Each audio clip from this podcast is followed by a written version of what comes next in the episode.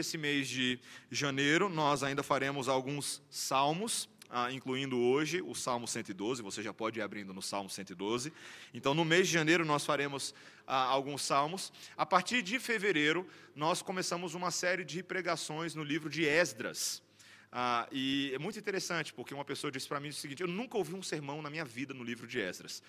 Está aí a sua chance de ouvir um sermão no livro de Esdras. Logo em seguida, nós continuaremos pelo livro de Neemias. Então, faremos esses dois livros, que são livros irmãos, Esdras e Neemias. E depois, terminando esses dois livros, entraremos então no desafio do livro de Provérbios. Pregar no livro de Provérbios. E esse será todo o nosso ano de 2019. À noite, nós continuaremos pregando em 1 Coríntios. Ao término dele, colaremos em 2 Coríntios, uma carta que traz ainda inúmeros instruções para o povo de Deus e nos alegramos de poder ah, anunciar isso à igreja. Essa foi a decisão do conselho em nossa última reunião. Vamos estudar nessa manhã, irmãos, o Salmo 112, versículos 1 a 10. Peço a você que preste bastante atenção na leitura desse salmo, belíssimo e cheio de riquezas para nós. A palavra do Senhor diz assim: Aleluia. Bem-aventurado o homem que teme ao Senhor e se compraz nos seus mandamentos. A sua descendência será poderosa na terra, será abençoada a geração dos justos. Na sua casa há prosperidade e riqueza, e a sua justiça permanece para sempre. Ao justo nasce luz nas trevas. Ele é benigno, misericordioso e justo. Ditoso o homem que se compadece e empresta. Ele defenderá a sua causa em juízo. Não será jamais abalado. Será tido em memória eterna não se atemoriza de más notícias. O seu coração é firme, confiante no Senhor. O seu coração bem firmado não teme até ver cumprido nos seus adversários o seu desejo.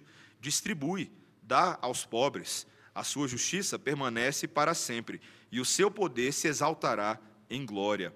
O perverso vê isso e se enraivece. Range os dentes e se consome. O desejo dos perversos perecerá. Esta é a palavra do Senhor. Vamos orar, irmãos. Senhor Deus, nós queremos te agradecer nesta manhã pelo seu santo evangelho, mais uma vez apresentado a nós aqui no livro dos Salmos. Dá-nos graça para compreendê-lo, é o que te pedimos, Senhor, em nome de Jesus. Amém.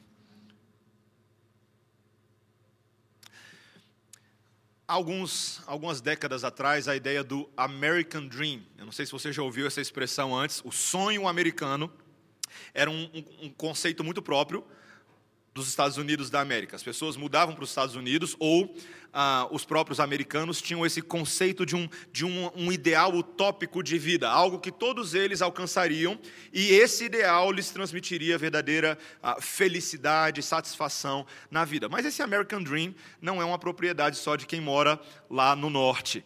Todo mundo tem uma espécie de American Dream.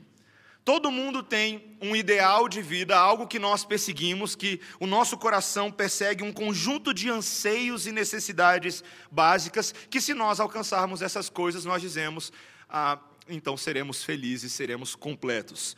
Ah, é interessante que ao mesmo tempo que o homem faz esse movimento, rumo àquilo que poderia lhe dar felicidade, simultaneamente uma série de decepções vão acontecendo. Ele vai se frustrando quando o seu coração persegue, persegue e ele nunca acha. Ah, e eu preciso evocar aqui uma música de 1987 da banda Titãs. Uma música que eu não conheci com Titãs, eu conheci com a Marisa Monte, chamado Você Tem Fome de Quê? Não sei se você já ouviu essa música antes. Curiosamente, o álbum no qual ela foi lançado, o nome do álbum é Jesus Não Tem Dentes nos país, no País dos Banguelas. Essa música que serviu de lema para uma série de protestos estudantis que foram realizados na década de 80, no início da década de 90, na qual as bandas de rock estavam compondo músicas com o objetivo de demolir aquilo que um crítico chamou de os pilares da ordem social no pós-ditadura. A polícia, o Estado, a igreja, a família, e o capitalismo. E a música ela diz assim, pra, se você não conhece, ela diz assim: o refrão: bebida é água, comida é pasto. Você tem fome de quê? Você tem sede de quê? No primeiro, na primeira estrofe ele diz assim: a gente não quer só comida, a gente quer comida, diversão e arte. A gente não quer só comida, a gente quer saída para qualquer parte. Na última estrofe ele diz: a gente não quer só dinheiro, a gente quer dinheiro e felicidade. A gente não quer só dinheiro, a gente quer inteiro e não pela metade. É interessante como a comida aqui, esse tema cotidiano, fala de uma fome muito maior que está no coração de todo aquele que busca. Fome por significado, fome por amar e ser amado, fome por liberdade, o direito de ir e vir, aonde não somente diversão e dinheiro são as metas do homem, mas sobretudo essa verdadeira felicidade. Numa outra estrofe ele diz: a gente não quer só comer, mas a gente quer ter prazer para aliviar a dor. Parece que todo homem vive nesse dilema. E sabe o que é interessante? O homem em 2018 não mudou nada. Cada um de nós está olhando para o ano que vem e gerando uma listinha mental de expectativas. E nós estamos aqui à beira da virada do ano, tentando estruturar, tentando tomar as rédeas da nossa vida em várias esferas família, justiça, estabilidade, segurança. Mas quanto mais, e eu sei que você tem essa experiência também, quanto mais parece que a gente aperta para segurar as coisas, esses sonhos muitas vezes correm por entre os nossos dedos, pelos nossos braços e pela nossa existência. Esse Salmo 112, meus irmãos, é um salmo de promessa de um futuro, sim, muito bem encaminhado. Na poesia desse salmista, nós vemos um sucesso que é tangível, que nasce no temor do próprio Deus e escorre em bênçãos para dentro da vida de todo aquele que obedece a Deus e deposita sua confiança exclusivamente nele. Então, esse salmo faz esse movimento conosco de nos tirar o, o, os olhos das coisas desse mundo e olharmos para o Criador. E veja como ele faz isso. A primeira coisa que ele vai nos mostrar é que nós temos que ter o temor do Senhor como princípio de todas as coisas. Veja o que ele diz logo no versículo 1. Ele começa dizendo: Aleluia. Essa é a primeira palavra. Aleluia. Uma exclamação ah, que para os israelitas significava louvor a Deus. Aleluia significa louvor a Deus. Esse salmo 112 forma um parzinho com o salmo anterior, o 111. Se você percebeu, o salmo 111 também começa com a palavra aleluia. E todos esses dois salmos possuem várias ideias que estão espelhadas em paralelismo na poesia hebraica aqui. Ambos não somente começam com aleluia, mas as ideias do primeiro são completadas no segundo. E a primeira coisa que ele diz depois de aleluia é o que que ele diz aí? Bem-aventurado. Bem-aventurado o homem. Uma bem-aventurança é felicidade. É interessante, né? Quando a gente pensa em bem-aventurança, a gente só pensa lá no Sermão do Monte, quando o Senhor Jesus Cristo falou sobre as bem-aventuranças. Mas todo judeu tinha um ideal de bem-aventurança, um ideal de felicidade, que iria caracterizar a sua vida a partir do status do seu relacionamento com Deus. E qual que para, para este salmista é a raiz da bem-aventurança, a raiz da felicidade? Ele diz aí: Bem-aventurado é o homem que teme ao Senhor e se compraz nos mandamentos. Mais uma vez, ele está evocando uma coisa do salmo anterior. Se você der uma olhadinha um salmo atrás, no versículo 10, ele está falando sobre o temor do Senhor.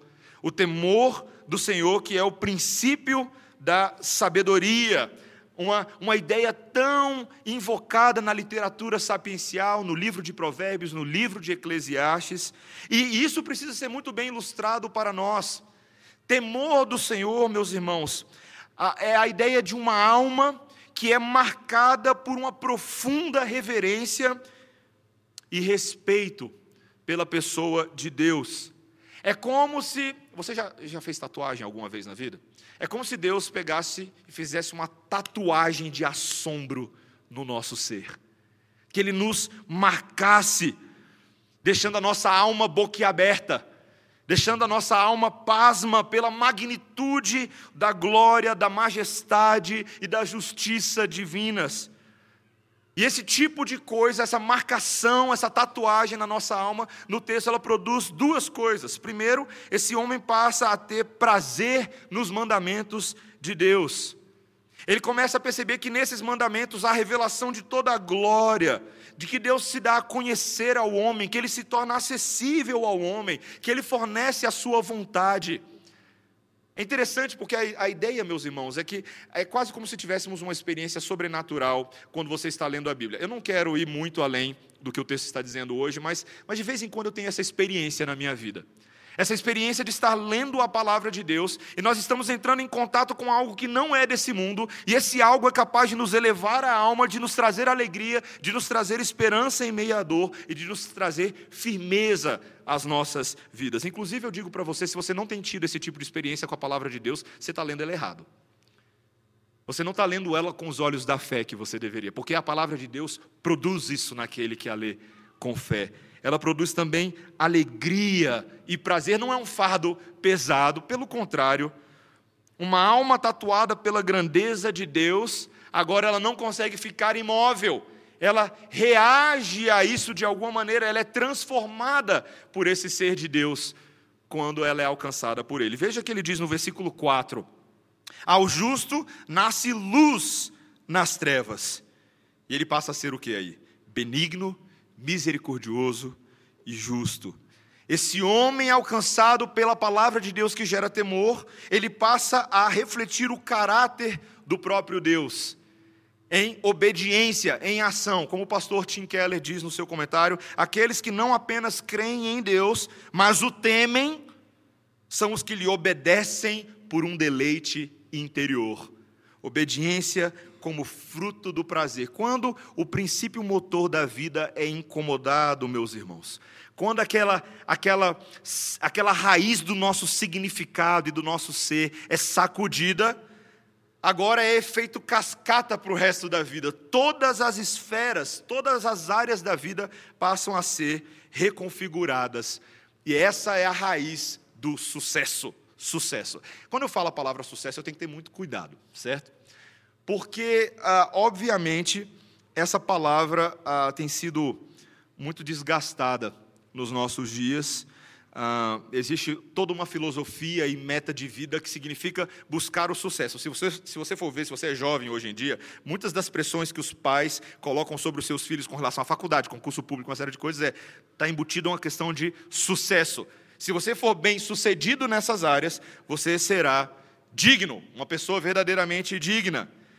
Esse é o apelo da modernidade, mesmo no meio evangélico, mesmo no tipo de pregação emanada em muito púlpito por aí, onde o sucesso é alcançado numa espécie de relação de barganha mística com Deus, não é verdade? Você já viu isso? Se eu fizer a minha parte, se você fizer a sua parte, se você der o dízimo em dia, se você frequentar direitinho a igreja, se você só ouvir música gospel, se você vestir grifes cristãs, se você evitar fazer coisa errada ou diminuir a quantidade de coisas erradas que você faz por dia, então Deus vai fazer a parte dele. Não é verdade? Não é o que é falado por aí? E muitas vezes, nesse cenário, Deus é reduzido a uma espécie de Papai Noel celestial, que fica dispensando presentinhos da graça de acordo com a listinha de boas ações que você tenha porventura realizado ao longo do ano. Mas, meus irmãos, o erro central dessa forma de pensar é ignorar uma das principais maneiras, uma das principais relações entre bênção e soberania de Deus. Preste bastante atenção nisso. Relação entre bênção e soberania de Deus. Deus soberanamente nos abençoa por meio da nossa obediência. De novo, Deus soberanamente nos abençoa por meio da nossa obediência. Quando um homem verdadeiramente teme a Deus, verdadeiramente guarda os seus mandamentos, cada esfera da sua vida e cada tomada de decisão é diretamente influenciada pelo conjunto de princípios que Deus estabeleceu na Sua palavra e sobre os quais Ele garante o sucesso, Ele garante a bênção. Existem inúmeros exemplos na Bíblia sobre isso, e eu posso te dar alguns deles. Alguns que me chamam a atenção é a quantidade de bênçãos que Deus prometeu ao povo de Israel sob o comando de Moisés, na iminência da entrada da terra prometida, quando ele disse nas listas de, por exemplo, Deuteronômios, Deuteronômio capítulo 7, capítulo 11, capítulo 28, existem bênçãos que seriam advindas da obediência pactual do povo. Se o povo guardasse a aliança do Senhor, Deus seria extremamente favorável com eles. Por exemplo, Deuteronômio 28 diz assim: Se atentamente ouvires a voz do Senhor, teu Deus, tendo cuidado de guardar todos os mandamentos que hoje te ordeno, o Senhor teu Deus te exaltará sobre as nações. Se ouvires a voz do Senhor teu Deus, virão sobre ti e te alcançarão todas essas bênçãos. Aí ele começa: Bendito serás tu na cidade. Bendito serás tu no campo, bendito o fruto do teu ventre, e o fruto da terra, e o fruto dos teus animais, e as crias das tuas vacas e das tuas ovelhas, bendito o teu cesto, bendito a tua amassadeira, bendito serás ao entrar, e bendito será ao saíres. O Senhor fará com que sejam derrotados na tua presença os inimigos que se levantarem contra ti, e por aí vai. E a lista é grande, meus irmãos. Você pode olhar lá depois, em Deuteronômio capítulo 28. E como que essas coisas realmente aconteceriam na vida do povo? Por causa dessa relação entre soberania e responsabilidade.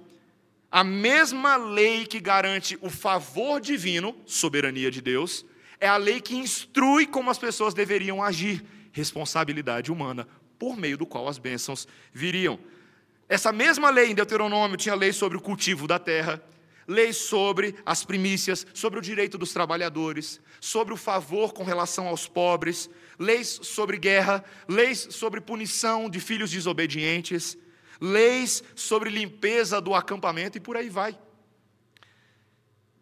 Perceba exatamente qual é o padrão de Deus. Ele diz: Meu povo, eu te abençoo sim, especialmente por meio do seu procedimento obediente às minhas leis, sobre as quais eu confirmo a minha bênção. Tem muita gente que tem dificuldade com isso, principalmente quem está chegando agora em teologia reformada. Sabe por quê? Porque em teologia reformada a gente aprende da seguinte maneira: nada do que nós temos é mérito nosso, tudo é sola gratia, não é verdade? Absoluta graça do Senhor, graça do Senhor na nossa salvação, Graça do Senhor em cada bênção que nós temos da vida e por isso nós devemos agradecer ao Senhor. Nós somos pecadores totalmente depravados, a graça é toda do Senhor. É o que a gente aprende. E sim, isso, está, isso é verdadeiro. Mas a pergunta é: a partir do momento que a graça te alcançou, o que é esperado de você? Que você fique de braços cruzados assistindo essa graça acontecer? Ou que você responda? em obediência. Esse sempre foi o padrão de Deus, quando ele diz ao povo, na, na, ao povo que estava cativo no Egito, e libertou esse povo, ele diz: Eu sou o Senhor teu Deus que te tirei da terra do Egito. Portanto, não terás outros deuses diante de mim, não farás para ti imagem de escultura, não tomarás o nome do Senhor teu Deus em vão, lembra-te do dia de sábado para o santificar, honra teu pai e a tua mãe. Está vendo? A graça alcançou, seja obediente. Meus irmãos, eu afirmo sem medo que essa é uma das maiores lições que a igreja brasileira precisa aprender, que você precisa aprender. Quer desfrutar de verdadeira felicidade em 2019? Comece por isso. Tema o Senhor, deleite-se no Senhor e obedeça ao Senhor. Não seja cabeça dura. Você não vai conseguir alcançar nada daquilo que você considera realmente feliz sem Deus, sem a lei do Senhor. E o salmista passa esse salmo basicamente exemplificando três áreas em que nós podemos visualizar exatamente esse padrão. A primeira área que ele mostra aí é o âmbito da família. Veja o que ele diz no versículo 2: A sua descendência será poderosa na terra, será abençoada a geração dos justos. Quando um homem teme ao Senhor e se compraz nos mandamentos do Senhor, qual é a primeira coisa que acontece? A sua descendência será poderosa. E quando eu estava lá estudando o hebraico, eu dei uma olhada, eu achava que essa, poderosa, essa palavra poderosa era a tradução para alguma outra coisa, mas é poderosa mesmo. Poderosa, magnânima, imponente. Descendentes que terão uma espécie de proeminência nesse mundo. Meus irmãos, se você estuda um pouco de teologia da aliança, você sabe que uma das maiores dádivas que Deus havia dado ao povo é a ideia de que a aliança é passada de geração em geração e cada geração posterior deveria ser melhor do que a geração anterior. Por quê? Porque cada vez mais o Senhor se revelava, cada vez mais a vontade de Deus se revelava. Uma das maiores alegrias para o povo judeu era saber que os seus filhos carregavam a identidade da família que seus filhos, na sua dignidade, na maneira como eles eram, eles se portavam socialmente, eles realmente eram os representantes da glória de uma família, da glória dos seus pais. E é interessante que esse tipo de anseio não mudou muito nos nossos dias, não é verdade? Muitas pessoas hoje ah, tentam ter uma família perfeita. Aquela família capa de revista, você já viu isso? Aqui, aqui no Brasil a gente não tem, mas eu lembro quando eu, quando eu morava lá em Jackson, tinha lá uma, uma revista da cidade que todo o mês eles publicavam a família do mês. Aí era uma família da cidade, é muito engraçado, gente. Cidade interior dos Estados Unidos tem essas coisas. Família do mês. Aí, aí mostrava lá a foto, todo mundo bonitinho, sorriso colgate, né? aquelas pestes sorrindo lá na frente da câmera. Mas, meus irmãos, é verdade, esse anseio está impregnado no coração da cultura. Pais têm investido quase que mecanicamente no sucesso dos seus filhos, com boas escolas, com bons cursos de idiomas, não basta o menino falar somente inglês, ele tem que falar no mínimo duas ou três línguas além do português. Tem muita tecnologia nesses meninos, que acabam se tornando distrativos, mas simultaneamente, mais e mais, esses filhos vão sendo perdidos para as seduções do mundo. Não faltam estatísticas de meninos e meninas que têm berços de ouro, que receberam a melhor estrutura social, jovens que já viajaram o mundo inteiro, muito mais que eu e você mas que perseguem a tolice destrutiva dos seus corações, vez após vez. Jovens que causam desgosto tremendo nos seus pais, mas ainda assim anseiam se tornar poderosos e bem-sucedidos aos olhos da sociedade. Meus irmãos, esses jovens e essas pessoas que assim pensam na cultura, lhes falta aquilo que é mais importante aos olhos de Deus: um coração regenerado um coração regenerado. E eu vou te dar um segredinho: é impossível ter um coração regenerado se essa pessoa não receber um ensino consistente do temor do Senhor, do temor de Cristo, que é a única coisa que pode transformar os ímpetos de uma carne jovial, de uma carne infante, em domínio próprio, nas rédeas do Espírito Santo de Deus. Não é possível um jovem não se desviar do caminho do Senhor se o Senhor não estiver colocando ele constantemente no caminho certo. Uma das famílias que eu mais amo nas Escrituras é a família de Jacó. E não amo porque eles são um modelo de gente a ser perseguida em tudo. Pelo contrário, meus irmãos, pense numa família complicada. Jacozinho, mentiroso, enganador e safado. E o DNA dele, pode ter certeza, passou para os filhos. Os doze filhos de Jacó foram contaminados com esse pecado familiar. Mas, meus irmãos, Deus alcançou Jacó e transformou aquele enganador, safado, em Israel, em homem de aliança. Homem que agora tem o próprio nome de Deus embutido no seu novo nome e certamente Deus foi fazendo uma obra na família toda. Ele alcança o pai e a benção do pai também vai passando aos pouquinhos para os filhos, ao ponto deles serem humilhados lá pelo próprio irmão José, lá no Egito, lá em Gênesis, no finalzinho. Esses homens tiveram que ser humilhados para se tornar bons cabeças das tribos. E nós vemos exatamente, meus irmãos, como eles se tornaram instrumentos de bênção e as gerações posteriores, seus filhos e os filhos dos filhos, foram totalmente beneficiados. Nós estudamos no livro de Josué a quantidade de bênçãos que foram fornecidas às tribos de Israel por meio dos seus cabeças e foram passando. Meus irmãos, não nos enganemos, Deus sabe, e eu e você sabemos que é impossível ter uma família perfeita nesse mundo. Não vai acontecer. Você pode perseguir o máximo, você não vai ter uma família perfeita. Mas você pode ter uma família humilhada. Você pode ter uma família arrependida. Você pode ter uma família moldável. E uma família moldável pode ser extremamente produtiva e poderosa nas mãos de Deus para fazer a obra do Senhor. Mas para isso, qual que é o custo? Abraçar sistematicamente o ensino do temor do Senhor. Sistematicamente. Você quer bons filhos? Comece a trabalhar. Comece a trabalhar. A instrução do Senhor tem poder para transformar filhos rebeldes, tem poder para transformar cônjuges penitentes, tem poder para transformar uma família inteira. E a palavra do Senhor é um grande testemunho sobre essa verdade, mas não é apenas no âmbito da família, meus irmãos. É também no âmbito do trabalho e dos recursos desse mundo. Veja outro efeito prático do temor do Senhor no versículo 3. Na sua casa há prosperidade e riqueza. Prosperidade e riqueza era um outro sinal para um judeu do favor divino. Possuir bens materiais, possuir riquezas, era sinônimo de que Deus estava sendo favorável àquele indivíduo ou àquela família. E a própria literatura de sabedoria, a literatura sapiencial nas Escrituras Sagradas, mostram que essa seria uma consequência direta de serem pessoas trabalhadoras. Quando, por exemplo, Provérbios 22, 4 diz: O galardão da humildade e do temor do Senhor são riquezas, honra e vida.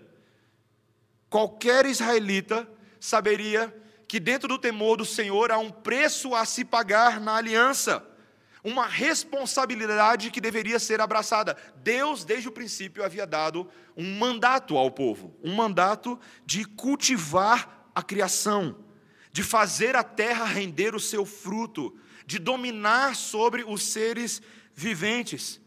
E seria o cumprimento desses mandatos que faria um homem prosperar e a terra de fato render e gerar riquezas. Meus irmãos, trabalhar gera frutos trabalhar gera frutos. Essa era uma ordem clara da aliança. Deus tem dado a força do trabalho e você deve fazer isso para a glória de Deus. Prosperidade e riqueza serão resultantes daqueles que obedecem à lei de Deus. Talvez você pense, poxa, isso não é tão difícil de saber, né, pastor? Até o mundo já descobriu essa fórmula do sucesso. Mas, meus irmãos, não é trabalhar por trabalhar. Ou como nós lemos por aí, ouvimos por aí, Deus ajuda quem cedo madruga, não é verdade que as pessoas falam? Se você vai trabalhar, você vai conseguir, você vai acontecer, você vai ser o tal.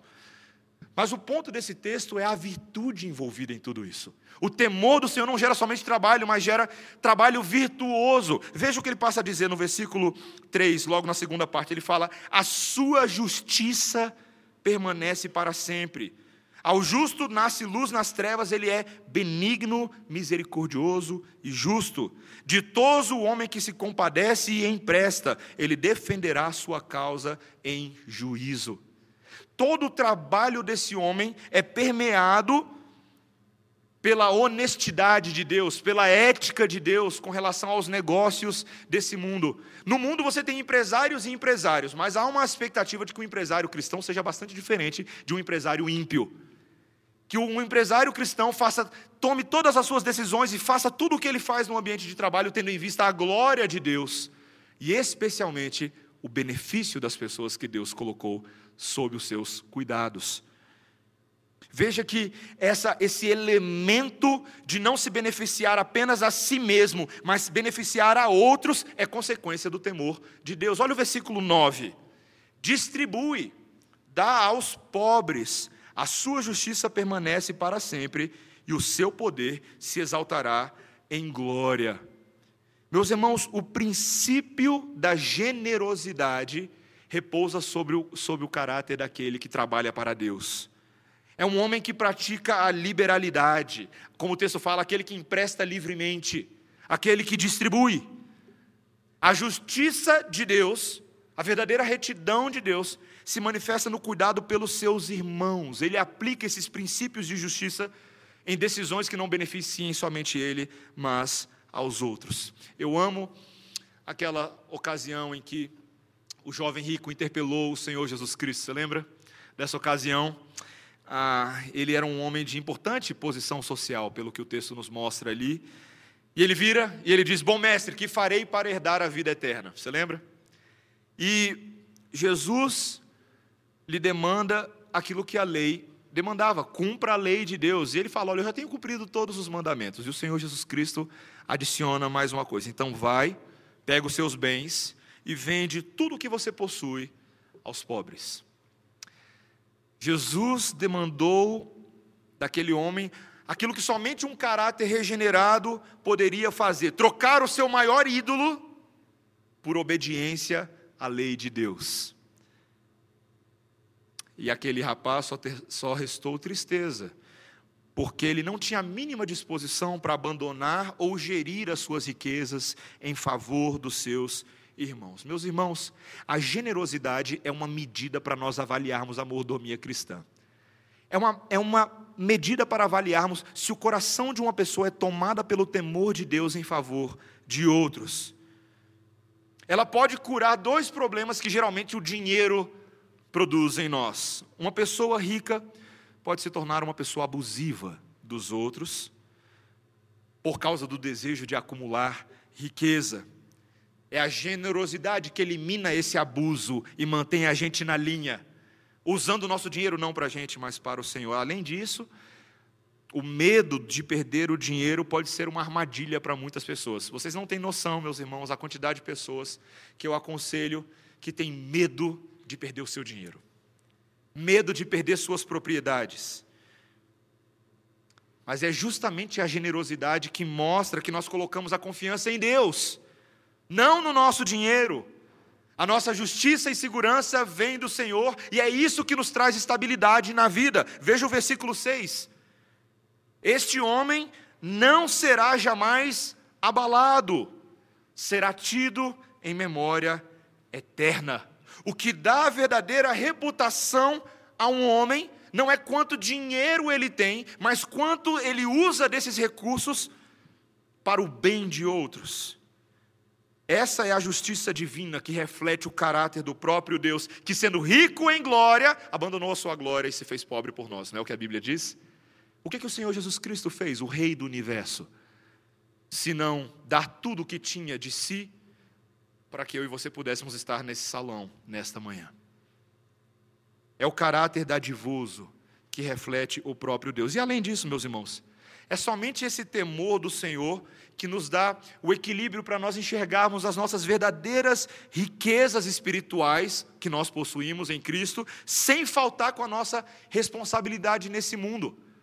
Ambos são importantes para Deus. Tem uma história muito, muito interessante. Conta-se, eu não sei se é verdade ou não, que uma vez um funcionário da Receita uh, foi a um pastor, veio um dia a um pastor para determinar uh, o montante de impostos que esse pastor teria que pagar. E ele vira para o pastor e fala assim: O que, que você possui?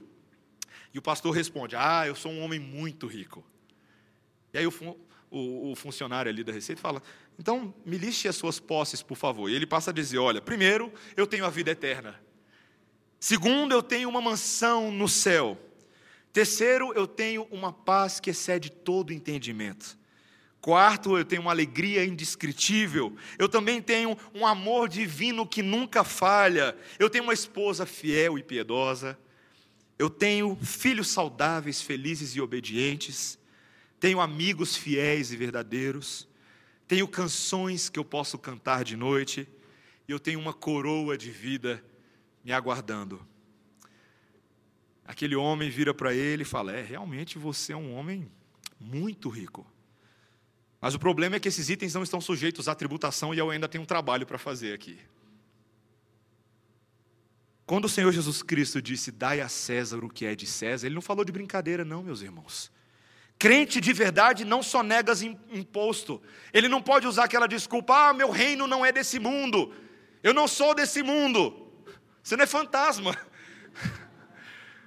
Você é cidadão dos céus na terra. Você é peregrino de passagem nesse mundo, mas enquanto você passa por esse mundo, você tem responsabilidades de criar, de cultivar e ainda mais de transformar esse mundo para a glória de Deus, porque é aqui mesmo que você vai morar. Tá certo que vai ser bem diferente, mas novos céus e nova terra são aqui. Nós devemos ser os mais excelentes cidadãos da espiritualidade, com uma ética redentiva que usa bem o dinheiro e confia no Senhor para a glória dele. E a última coisa que ele mostra aqui, meus irmãos, a última categoria é, é essa mesma categoria, só que mais ampla. Alguém que lida bem com ameaças e confia no Senhor é a pessoa que tem o temor do Senhor. Veja o que ele diz no versículo 7 não se atemoriza de más notícias, o seu coração é firme, confiante no Senhor. O seu coração bem firmado não teme até ver cumprido nos seus adversários o seu desejo.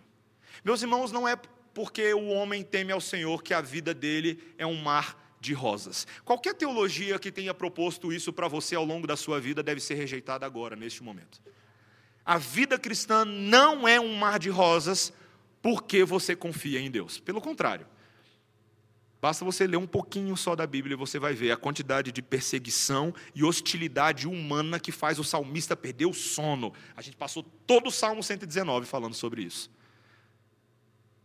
O coração que permanece firme no Senhor, não permanece firme porque as circunstâncias são favoráveis, mas porque o Senhor é favorável, porque o Senhor é confiável. Meus irmãos, talvez eu e você, e a gente precisa tentar aproximar esses salmos da nossa vida, talvez eu e você não tenhamos o tipo de perseguição que Davi passou, ou que outros servos de Deus, como Elias, passaram. Talvez você não tenha ah, uma Jezabel, na, talvez você tenha, mas talvez você não tenha uma Jezabel na sua vida, nesse momento, ameaçando cortar sua cabeça fora, porque você não quer dar a sua vinha para o marido dela. Esse tipo de coisa talvez não nos aconteça hoje em dia. Talvez você fale assim, poxa, eu não sou perseguido da forma como os servos de Deus eram. Mas se você parar para pensar na quantidade de medos infiltrados no nosso coração, e esses medos que nos perseguem tenazmente dia a dia, numa sociedade pós-moderna que é extremamente paranoica e ansiosa, nunca se tomou tanto remédio contra a ansiedade como nos nossos dias. Você vai perceber que nós somos muito perseguidos, sim. A quantidade de medos infiltrados. E, e quando nós pensamos naquelas pessoas que são os grandes heróis, não, da, não, das telinhas, mas os heróis das nossas vidas, são geralmente nós pensamos em pessoas destemidas, pessoas que assumem perigos e os superam. Eu lembro que quando eu era pequeno, uma das orações que eu fazia, eu pedia ao Senhor para me dar coragem para eu não ter medo. Durante um tempo eu tive medo do escuro, tinha medo de barulhos que aconteciam na casa, então eu orava, Senhor, tira o medo do meu coração. Um dos filmes que eu, que eu mais admiro nesses últimos tempos é, o, é essa, essa, última trilogia do Batman, ah, por causa da maneira como o Coringa pegou na veia. O Coringa, ele revela que todas as pessoas têm medos. E que basta você apertar os botões certos, que esses medos das pessoas vão espanar e implodir e reagir das piores maneiras possíveis quando elas se veem desprotegidas. Meus irmãos, o escritor deste salmista nos ensina um curioso paradoxo, e eu quero que você preste bastante atenção nesse paradoxo. O temor de Deus leva a uma vida destemida. Olha que interessante. Você teme alguma coisa para destemer do outro lado. É interessante isso. A Bíblia ela diz que você deve ter um temor saudável, não é meramente um assombro, um medo despropositado, mas um respeito reverente pela grandeza de Deus, para que os outros medos sejam contornados. Por quê? Porque quando eu visualizo Deus em toda a sua glória e majestade, todos esses outros medos esmaecem, perdem sua força, ficam pequenininhos, porque este Senhor Todo-Poderoso é muito maior do que todas essas circunstâncias. Quantas vezes na Bíblia eu e você temos exatamente essas cenas?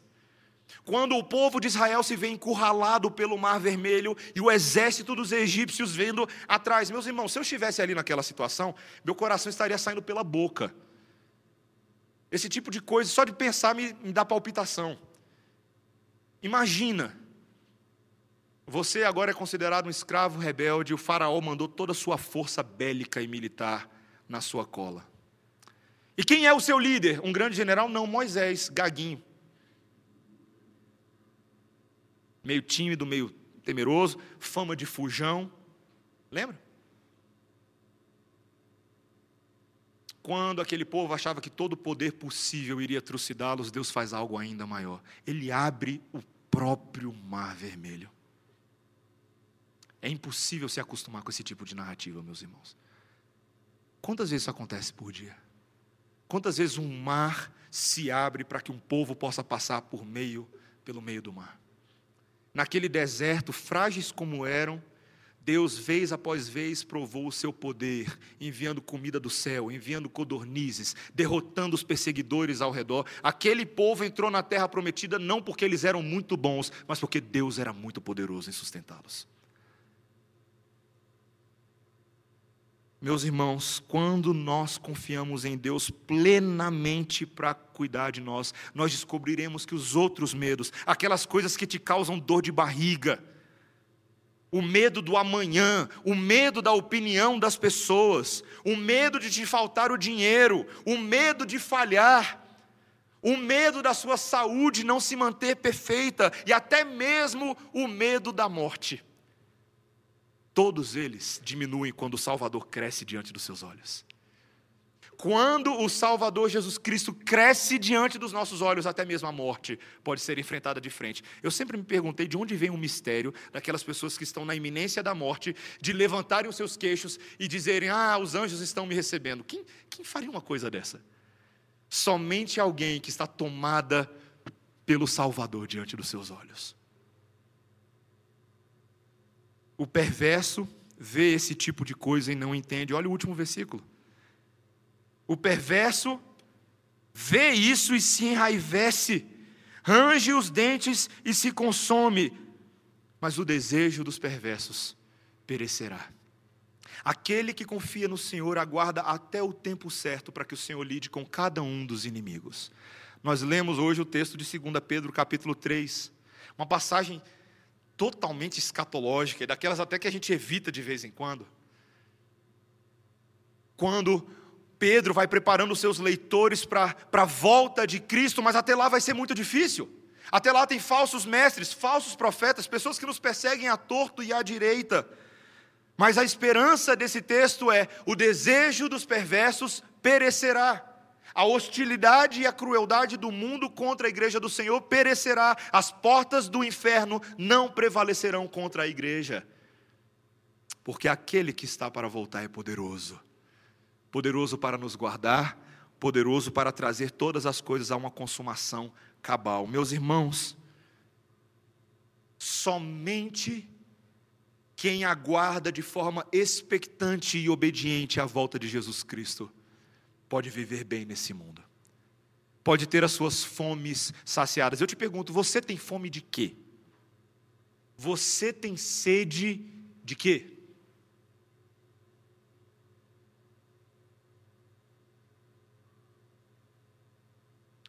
Apenas, meus irmãos, no Senhor Jesus Cristo, nós temos o beijo perfeito entre temor e provisão.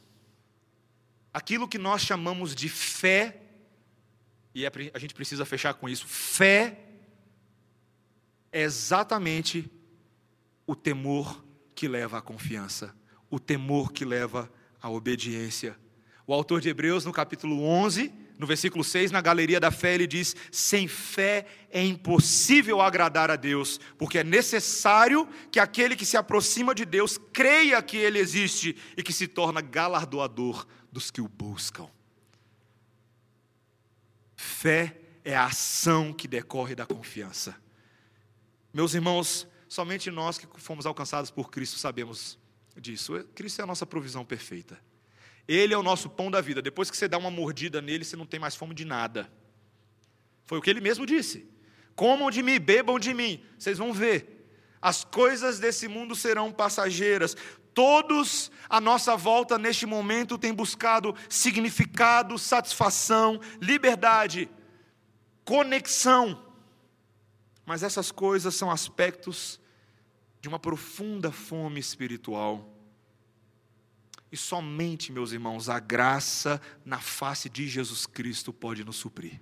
Somente.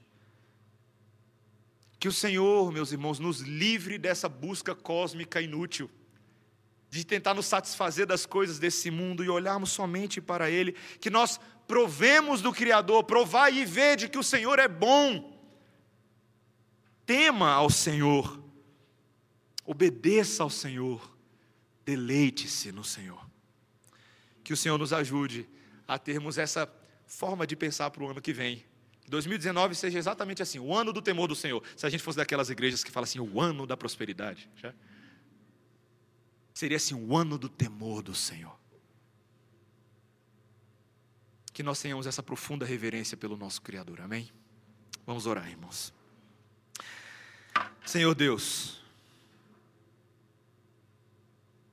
nós estamos diante de de tua face nesse momento. Tu és o Deus Santo, cujos olhos investigam os nossos corações.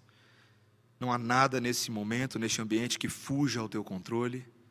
E por isso, Senhor, pedimos que o Senhor nos dê a reverência apropriada à tua glória, à tua grandeza, à tua majestade, à tua santidade. Senhor, nós nos gloriamos não em nós mesmos, não há nada em nós que realmente seja verdadeiramente bom, mas tudo o que o Senhor nos dá é bom para o nosso deleite e benefício. Senhor, não queremos também fazer pouco caso da tua graça. Queremos responder à tatuagem divina nas nossas almas com profunda obediência, de tal forma que o temor do Senhor à nossa família possa gerar uma família poderosa na terra.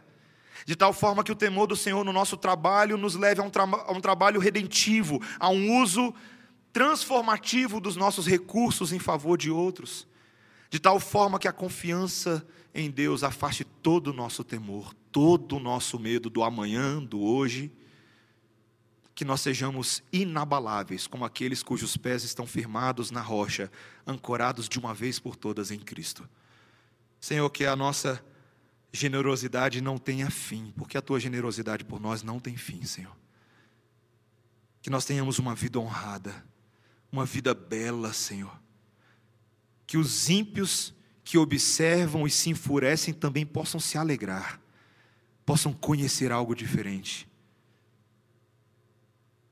Que o Senhor realize em nós todo o teu perfeito propósito, em nome de Jesus. Amém. Vamos ficar de pé, irmãos. Vamos exaltar o nosso Deus.